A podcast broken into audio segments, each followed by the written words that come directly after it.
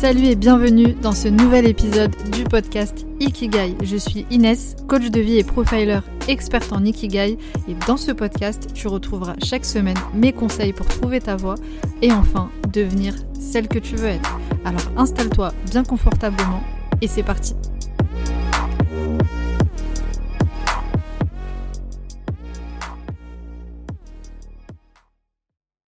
Bienvenue à toi sur le podcast Ikigai. Dans cet épisode, j'ai l'honneur d'accueillir Maïssa Leroy. Maïssa qui est thérapeute, consultante en développement personnel et formatrice depuis plus de 12 ans. Elle est aussi maître praticienne en PNL. Elle a fait de la radio, de la télé, elle a aussi une chaîne de podcast. Bref, c'est une femme engagée qui a fait beaucoup de choses et qui a une très grande expérience dans l'humain.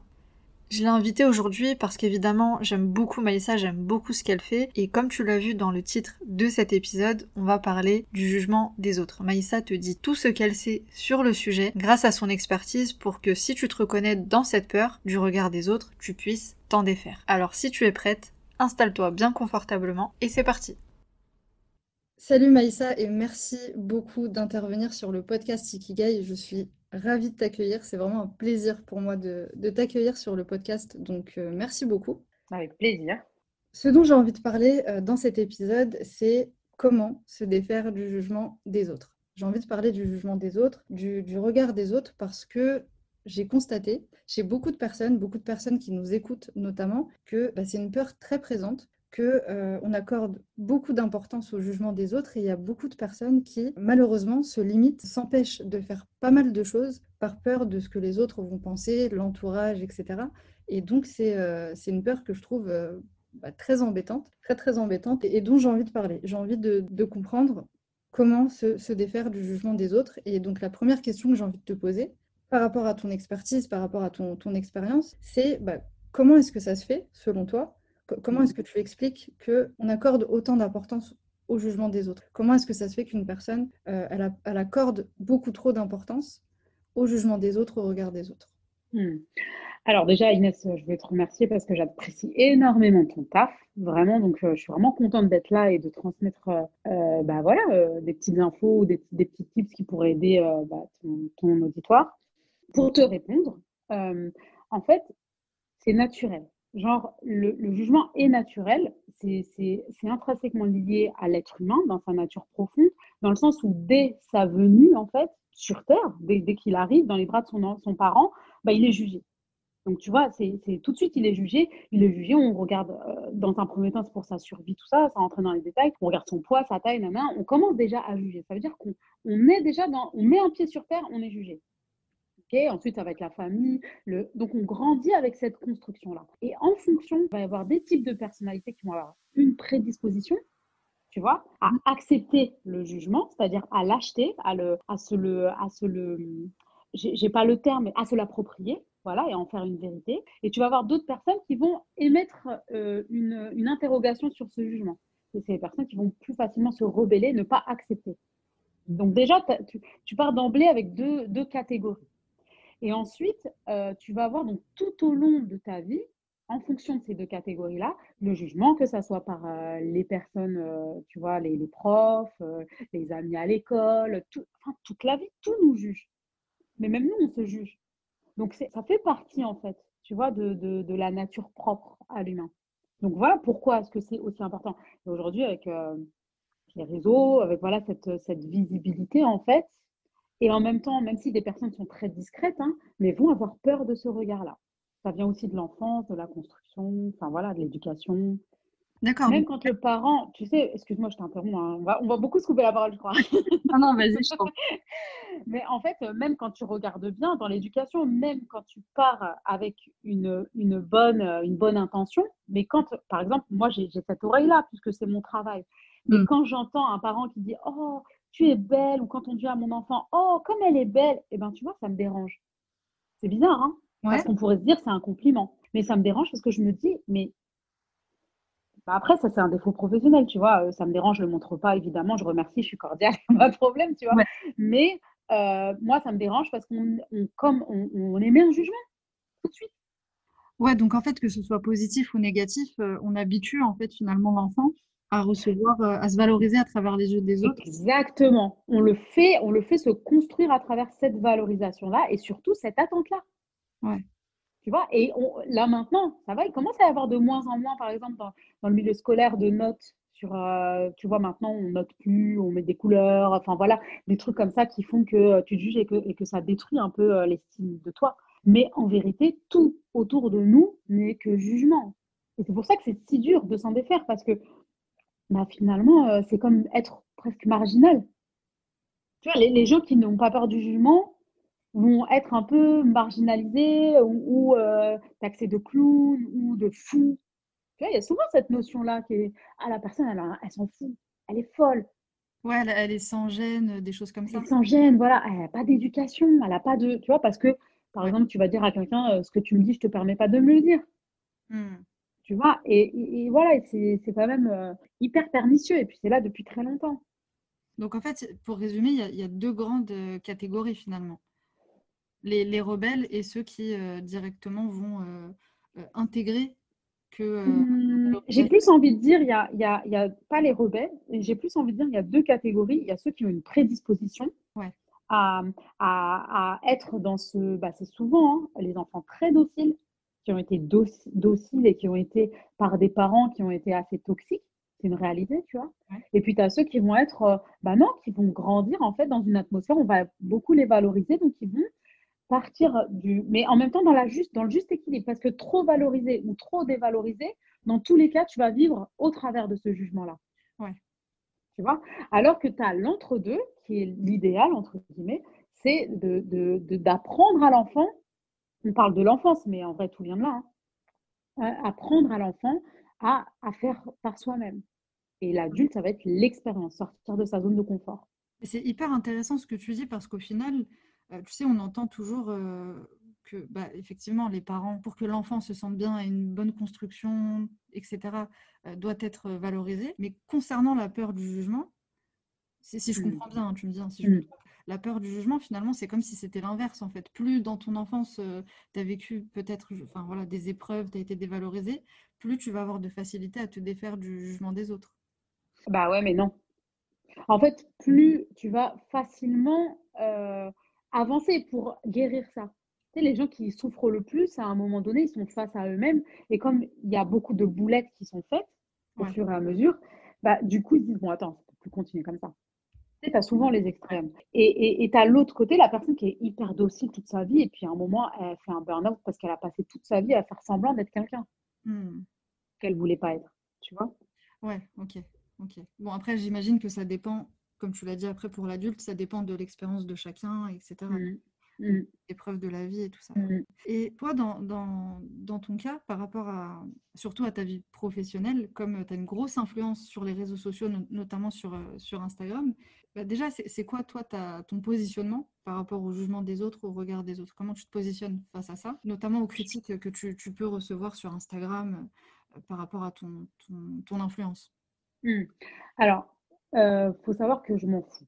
Genre vraiment pour de vrai, tu vois. Je suis pas la meuf genre, euh, je, je, je, m'en je, je, dis que je m'en fous pour me convaincre que je m'en fous, tu vois.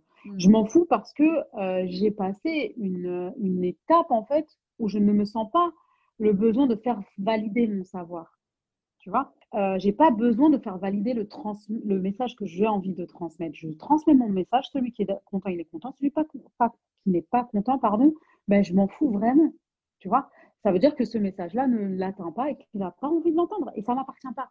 Hmm. Parce qu'en en fait, c'est trop. Mais après, tu as des moments où, en fait, juste de constat, pas par rapport à ta personne, mais par rapport au fait de dire Ah, tu vois, mon message, il est quand même euh, pas compris de la bonne manière parce qu'il y a certaines personnes qui vont pas l'entendre et qui vont pas vouloir l'entendre. Et du coup, c'est plus une déception par rapport en fait à l'état actuel d'une de, de, majorité ou d'une minorité de personnes, mais mm. pas de ma personne. Genre jamais, vraiment. Mm. Genre vraiment jamais. Ça veut dire que ça fait vachement prétentieux de parler comme ça. Hein. Mais en même temps, je, je, je, je, je enfin, t'imagines, tu laisses les gens t'atteindre. Parce que les gens pensent te connaître, parce que tu donnes un peu de toi et un peu de ton savoir, mais en fait, toi, tu ne les connais pas. Mm. Tu vois Donc, donc t'imagines si tu laisses des personnes que tu ne connais pas t'attendre quand ils vont te dire gratuitement derrière l'écran ah, euh, qui vont t'insulter, euh, qui vont insulter tes enfants, qui vont insulter ton mari, qui vont t'insulter par message, qui vont. Tu peux pas en fait. Moi, la, la chose que quand je vois ça, parce que c'est vraiment le. Dans la rue, personne ne, ne m'a jamais embêté, tu vois. Donc, ces choses-là, tu les as pas aussi frontalement que sur les réseaux derrière un ordi, une personne qui a, voilà, qui a, un faux compte, etc. Et en fait, euh, enfin, tu, tu peux pas en fait les faire rentrer dans ta vie. Et tu te dis, et ce que je me dis surtout, c'est les pauvres. J'ai presque de, l'empathie, quoi. Non, mais je, suis d'accord avec, avec, ce que tu dis euh, et je comprends quand tu dis ça peut paraître prétentieux. Bon, moi, évidemment, j'ai pas la, j'ai pas la même expérience que, que toi, la même expertise, mais euh, je te rejoins sur le côté de, de s'en foutre complètement. Même si je pense que, et tu me diras ce que, ce que tu en penses par la suite, mais je pense que je m'en fous pas complètement de tout le monde. C'est-à-dire qu'il y a une grosse catégorie de personnes à laquelle, enfin voilà, j'accorde pas du tout d'importance. mais je comprends quand tu dis, voilà, ça peut paraître prétentieux, mais voilà, pour moi, en fait, c'est comme si, si tu accordes beaucoup d'importance au, jugement des autres et surtout euh, ces autres, euh, en l'occurrence, qui ne méritent pas ton, ton attention, c'est comme si tu, si tu les laissais, en fait, décider pour toi mmh. de ton bonheur, en fait, de si être heureuse ou pas. Moi, c'est comme ça que je le vois et, dans ce sens-là, tu vois, je le trouve pas, euh, enfin, je trouve pas ça prétentieux, tu vois. Mmh, c'est exactement ça. C'est exactement ça. C'est, tu vois, c'est, tu te dis, bah, tu prends, enfin voilà, moi je, moi, je t'amène à la fontaine, t'as pas envie de boire, c'est pas mon problème. Ouais. Tu vois, euh, tu as envie de dire que l'eau elle est pourrie, tu as envie de dire ce que tu veux. Bah, qu'est-ce que tu veux que je te dise? Hmm. Genre, euh, voilà, tu as envie de dire que la personne qui t'amène là-bas, tu as envie de m'insulter, tu as envie. Bah, en fait, euh, ouais, ok. tu vois, genre, ça ne remet jamais en question, mais attention, je dis pas que ça, ça n'a jamais été le cas. Quand dans les débuts, quand tu es dans les réseaux, moi j'ai commencé sur euh, Facebook, j'ai commencé à être parmi les premières euh, filles qui portent le foulard à se montrer en photo, à avoir un langage, euh, parce qu'aujourd'hui ça s'est démocratisé. Mais moi quand j'ai commencé il y a 8-10 ans, je choquais. Quand je parlais, je choquais. C'est-à-dire que j'arrivais, je disais tout ce que j'avais à dire, tout ce que je pensais, sans, sans, sans passer par des subterfuges à faire semblant d'être une autre personne. J'ai toujours été comme ça. Moi, j'ai pas changé. Hein. Il y a des gens qui me suivent depuis toujours j'ai toujours été ce que je suis aujourd'hui. Hmm. C'est-à-dire que j'ai évolué, enfin, c'est normal. Mais bah, au début, quand tu donnes de l'importance, le jugement des autres, surtout via les réseaux, encore une fois, parce que je pense que j'avais cette prédisposition à ne pas être d'accord avec ce qu'on voulait de moi.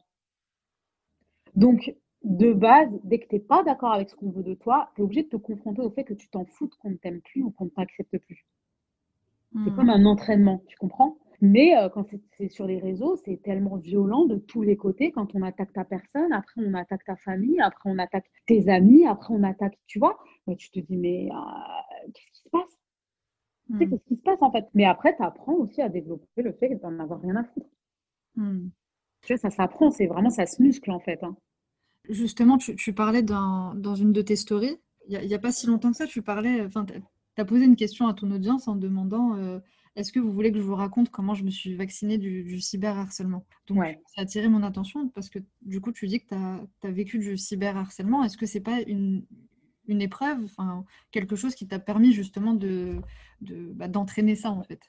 Aussi, euh, aussi, parce que en fait, euh, j'ai une page donc hyper raciste euh, de facho, hein, vraiment, il n'y a pas d'autre terme. C'est-à-dire que la personne qui avait cette page-là, elle était exilée au Japon parce qu'elle était attendue en France en prison. Donc, tu vois, c'est un peu pour te dire le niveau euh, de cette personne-là. Et en fait, elle avait partagé une vidéo de moi euh, où je parlais d'un truc et il disait, euh, il a commencé à faire de la diffamation, à dire que j'étais proche de, de voilà, de, de, trucs extrêmes de l'islam. Il m'a inventé des liens de famille avec je sais pas quoi. Bref, c'était vraiment, c'était en même temps comique, mais en même temps relou. Tu vois, le gars avait quand même une visibilité, une audience d'un million. Donc, tu vois, euh, quand en plus il te tag derrière, tu te manges trois semaines non-stop. Hmm. De trois semaines non-stop, mais non-stop nuit et jour. C'est-à-dire que d'un côté, tu es obligé en fait d'aller sur tes messages pour supprimer, pour ne plus être. Mais je me suis dit, sur ma vie, j'enlèverai pas mon compte. Hmm. Et c'est ce que j'ai fait, tu vois, parce que tu peux désactiver ton compte et disparaître et t'attends que la, la, vague passe et puis après, euh, tu vois. Hmm. Et voilà, et après tu reviens. Mais j'ai dit, mais non, non, je, je désactiverai pas mon compte. Et du coup, je me suis tapé trois semaines donc, de nettoyage parce que je voulais pas que mon mari le fasse, je voulais pas que quelqu'un d'autre le fasse, tu vois. Et, euh, et après, bah oui, ça vaccine euh, à vie. C'est-à-dire que plus jamais j'ai eu un cyberharcèlement comme celui-là.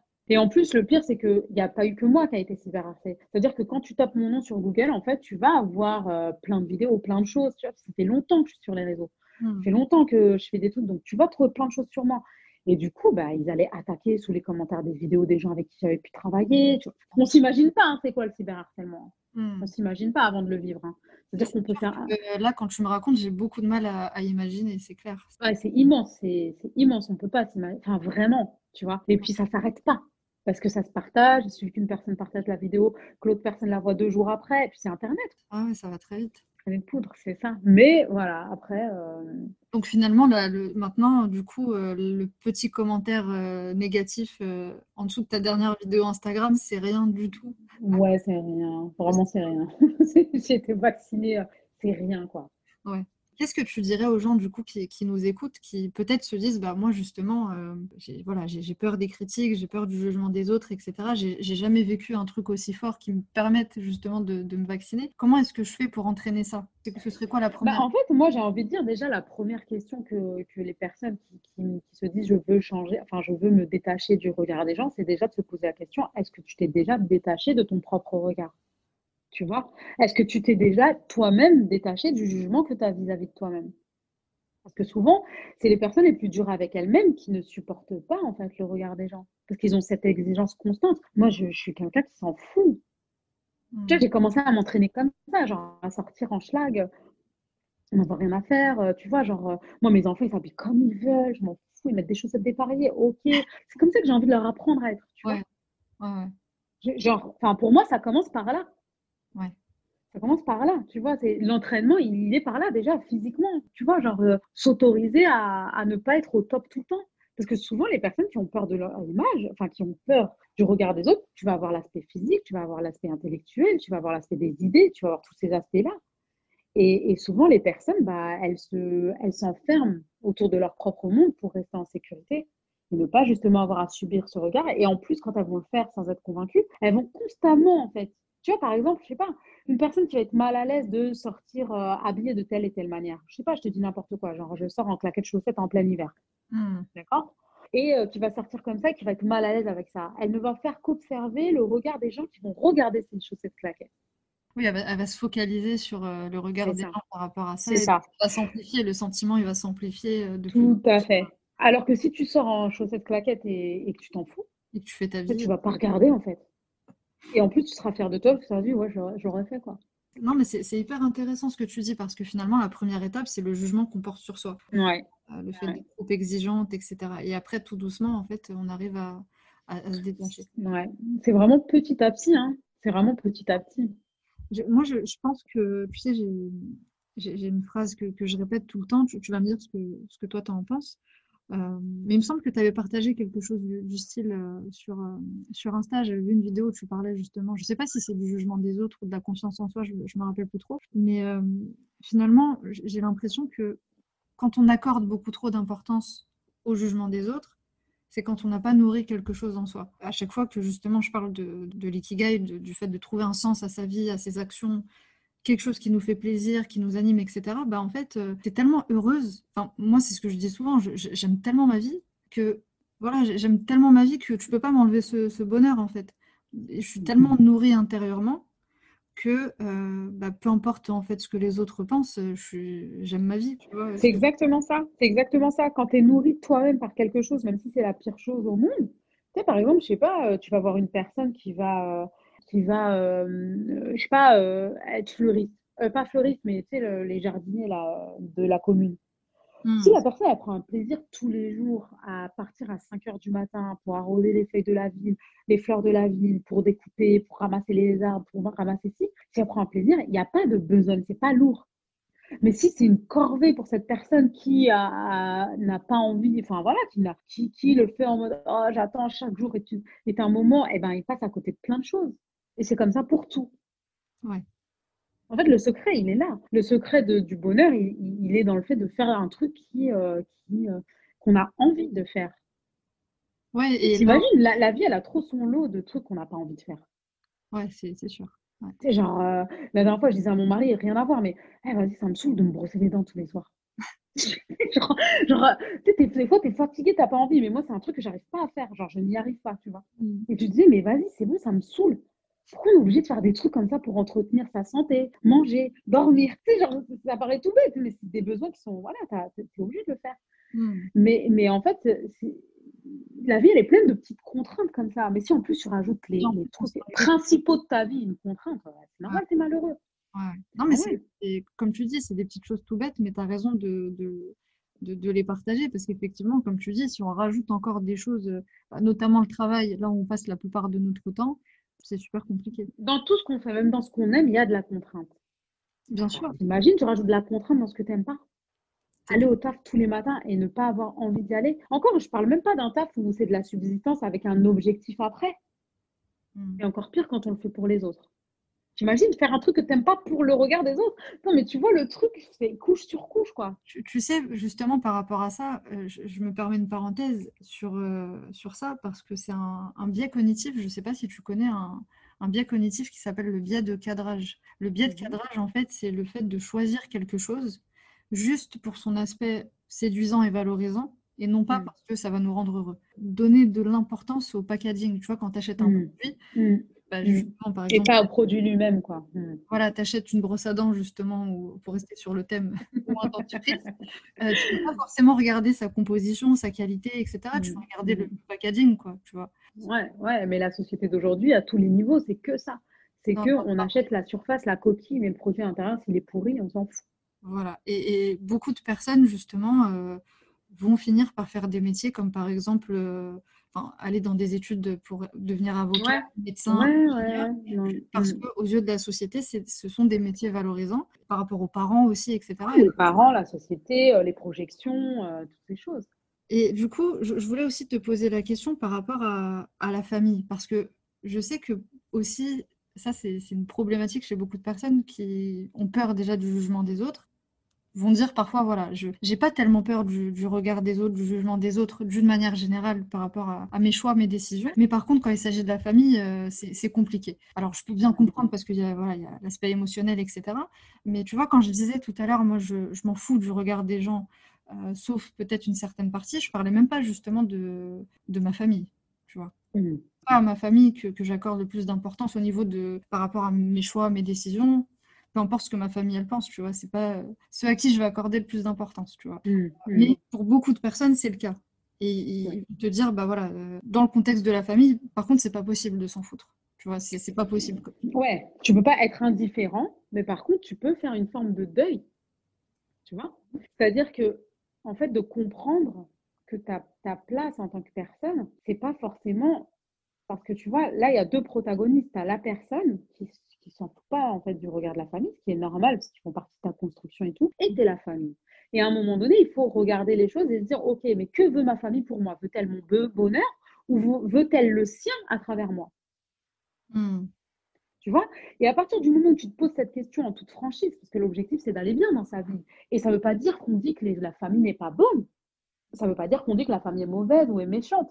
C'est juste qu'on est en train de, de faire un constat pour que la personne puisse aussi euh, savoir qu'elle est dans, la, dans quelle posture elle se trouve et surtout savoir quelles sont ses capacités pour avancer, pour euh, faire ce qu'elle a envie de faire et être heureuse. Parce que tu peux pas te poser la question du bonheur, voilà, je suis malheureux, je suis pas épanouie et tout, alors que tu fais un truc pour des personnes et derrière tu culpabilises si tu décidais de faire ta- tes propres choix et ta, et ta propre vie. Hmm. À un moment donné, il faut faire des choix. Et choisir, c'est renoncer. Donc, soit tu renonces au- au- sur un laps de temps, à ta, à- à- pas à ta famille, mais au regard et, et à la. à- en fait, soit tu acceptes plutôt la déception temporaire de ta famille parce que tu décides de faire tes choix, Hmm. mais ça reste ta famille. Il y a un lien indéfectible. Donc, donc à, un, à moment donné, tu seras forcément, en fait, quand ils vont voir que tu es heureuse ou que tu es heureux et que tu as fait le bon choix pour toi et que tu arrives à, à être heureux de ça, ils sont obligés de Ouais. Mais comme tu dis, en fait, souvent c'est temporaire, en fait. C'est ça. Cette déception, elle est souvent temporaire parce que c'est la famille. Justement, il y a ce lien-là qui n'est pas comme euh, certains amis ou des connaissances ou l'extérieur, où bah, s'il y a ce lien qui est défait, il y a quelque chose qui est cassé, c'est terminé. Non, c'est faire le deuil d'une espèce de relation familiale pour en construire une nouvelle. Et, d'ailleurs, souvent, quand on arrive à se confronter à sa famille par rapport à ses propres choix, on tire une fierté de soi, mais de sa famille aussi. Il ne faut pas croire. Hein. Ouais. Hein. Parce que souvent, la famille, elle est en mode Ah ouais. Il y a une espèce de. Même si avoué ou inavoué. Ouais. Il y a une espèce, un truc dans le regard qui change, quoi. Une posture qui change de wow. Malgré tout, il l'a fait. Ou elle l'a fait. Ouais, c'est vrai, en plus, c'est ce qui arrive souvent. Tu as l'impression mmh. qu'à un moment donné, quand tu dois prendre des décisions dans ta vie, tu dois faire des, des choix difficiles, tu as l'impression que mmh. tout le monde est contre toi, tout le monde te mmh. fait la morale, tout le monde te décourage, mais des années après, parfois ça peut durer très longtemps, il y a, y a une belle fierté qui, qui s'installe finalement. Et comme tu dis, avouer ou inavouer finalement. Mm, c'est ça. il faut laisser le, temps au temps aussi. Complète, toujours. Le temps, c'est l'allié de l'humain, toujours. On pense que, enfin voilà, on est tout le temps en train de se battre contre lui, en vain, tu vois, à toujours vouloir rentabiliser chaque minute, chaque instant, chaque, chaque heure, chaque jour. Mais en vérité, euh, on te dit prendre le temps, le temps est un allié, c'est vraiment dans ces choses-là. Mm. Toujours. Super. Et est-ce que tu peux aussi euh, nous dire comment, est-ce que d'ailleurs c'est possible, comment est-ce qu'on pourrait se servir positivement finalement du jugement des autres? Si on n'arrive pas à s'en défaire, tu sais, euh, tout de suite, est-ce qu'il n'y a pas moyen de, s'en servir euh, de façon positive? Ce que les gens pensent de nous, etc. Alors, il faut s'entourer des personnes qui pensent des choses belles de nous. D'accord? Mais de façon sincère et authentique. Mais après, euh, après euh, je, colle un peu sur cette question parce que euh, je prône tellement le s'en libérer que pour moi, c'est un peu temporairement, on va dire. On peut, on peut faire un truc temporaire, mais sur du long terme, il faut s'en libérer.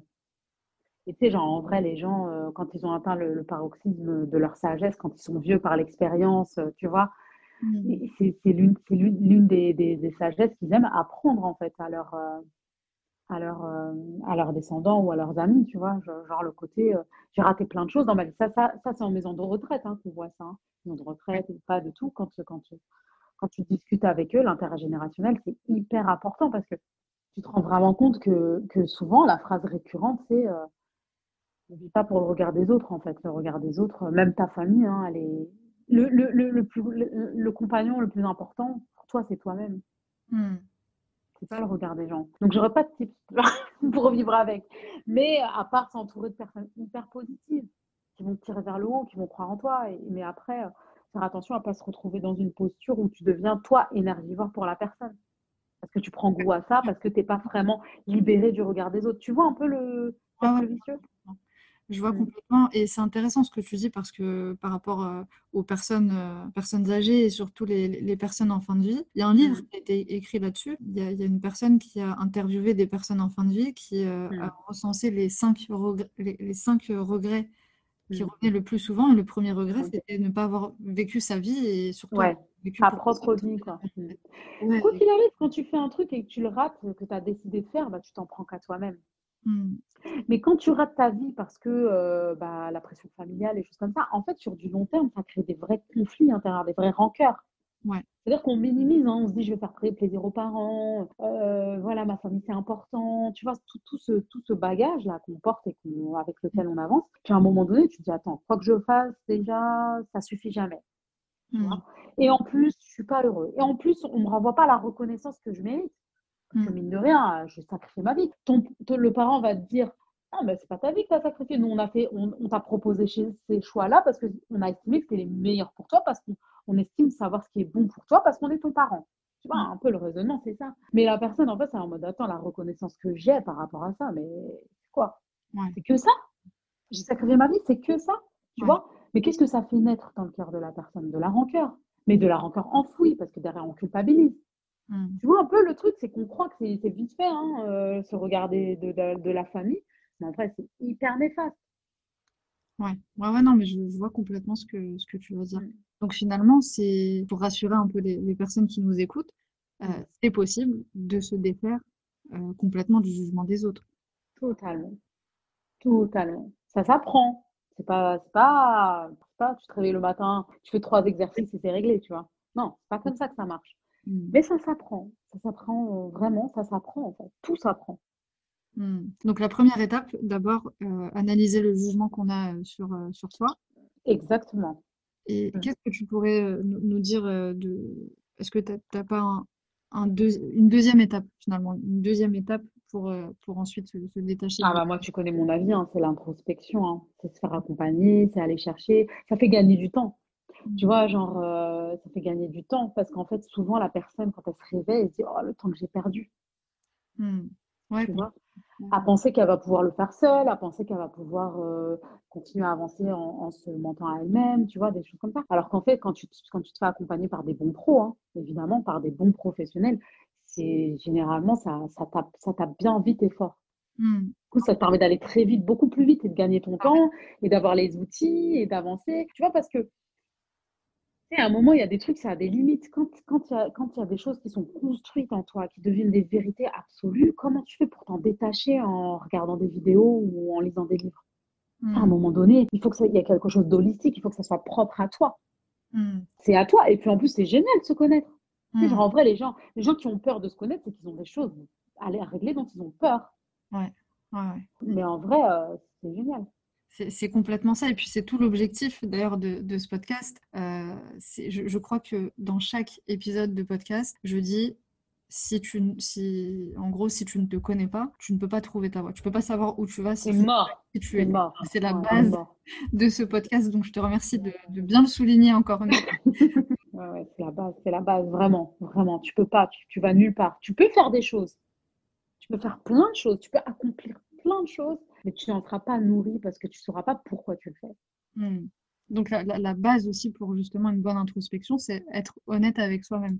Ah oui, Ne pas se mentir. oui, bah, bien sûr, bien sûr. C'est la base. C'est la base de tout travail. Tu vas pas faire semblant de t'as fait un truc euh, alors que, alors que il faut que tu te regardes dans les yeux pour savoir ce que tu veux, ce que tu ne veux pas et qui tu es. Hmm. Exactement. Enfin, tu vois, tu te regardes pas, tu vas regarder le reflet d'une autre personne, bah, c'est pas la même chose. Ouais, tu, tu travailles en surface, quoi. Tu travailles pas euh, Ah en... oui. Hmm. Mais on peut faire ce, on peut faire cette analogie justement sur le regard de soi.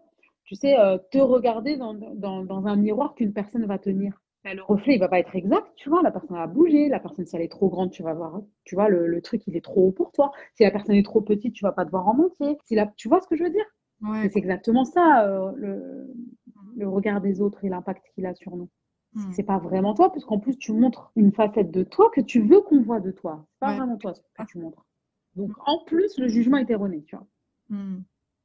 C'est hyper intéressant ce que, ce que tu partages, je te remercie. Bah, écoute, je pense qu'on peut, euh, on peut, on peut terminer sur ça. Tu nous as donné pas mal de choses et vraiment, je te remercie, Maïssa. C'était, euh, Je t'en prie, intéressant, très. Merci beaucoup. Voilà pour cet épisode, j'espère qu'il t'a plu. Comme d'habitude, s'il t'a plu et si tu veux soutenir le podcast Ikigai, n'hésite pas à mettre les 5 petites étoiles et un avis, un commentaire si tu es sur la plateforme Apple Podcast, si tu veux me dire ce que tu penses du podcast. Concernant Maïssa, tu peux la retrouver directement sur Instagram, Maïssa Leroy, je t'ai mis le lien directement en description. Et moi je te dis à très vite pour le prochain épisode.